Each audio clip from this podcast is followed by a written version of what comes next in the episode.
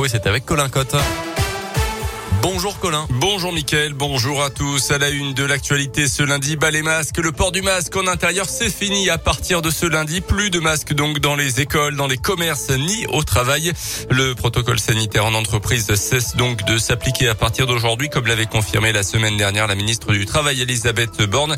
Même si certains indicateurs du Covid remontent, on reprend les règles normales. Alors comment cette nouvelle étape est-elle reçue par les employés dans la région? C'est plus du soulagement que de la crainte.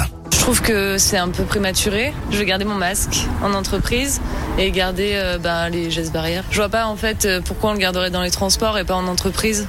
Eh ben, je suis très content de cette libération et puis je pense que ça aurait pu presque euh, survenir avant. Moi j'en vois beaucoup qui désobéissent déjà à la règle donc je pense qu'il y en a beaucoup qui, qui, en avaient marre. Une renaissance, un retour à la vie normale parce que quand on est souvent en réunion toute la journée avec des masques, on est tous contents de pouvoir l'enlever. Ça va faire du bien?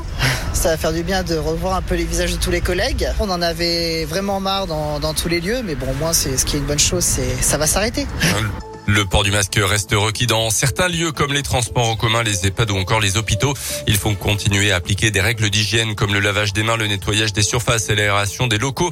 Et les salariés qui le souhaitent peuvent continuer à porter un masque sans que leur employeur puisse s'y opposer. Pourtant, les chiffres de l'épidémie ne sont pas au mieux ces derniers jours. Un léger rebond a même reconnu le ministre de la Santé. Plus de 60 000 nouveaux cas en France ces dernières 24 heures. Le nombre de personnes à l'hôpital augmente également un petit peu. Dès aujourd'hui, la quatrième dose de vaccin est accessible aux plus de 80 ans. Dans le reste de l'actualité, dans l'un chauffeur de poids lourd espagnol toujours en garde à vue hier dans la nuit de vendredi à samedi. Il a été intercepté par la douane sur l'aire de Jasseron sur la 40 près de Bourg. Dans son camion, les forces de l'ordre ont découvert 150 kilos d'herbe de cannabis cachés dans deux grands sacs. Une enquête a été ouverte. La guerre en Ukraine avec un avertissement signé par l'armée russe. Ce week-end, le bombardement d'une immense base aérienne ukrainienne à l'ouest du pays à seulement 20 km de la frontière avec la Pologne. Un bilan très lourd, plus de 30 morts et une centaine de blessés. Hier, un journaliste américain a été tué par balle dans les faubourgs de Kiev, la capitale. Le conflit qui dure depuis plus de deux semaines maintenant va avoir des conséquences sur l'économie française avec une hausse globale des prix estimée entre 3,7 et 4,4 cette année selon la Banque de France.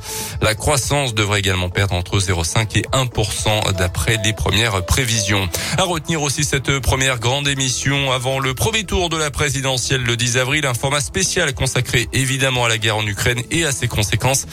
Une émission sans débat, 8 et des 12 candidats seront présents, dont Emmanuel Macron.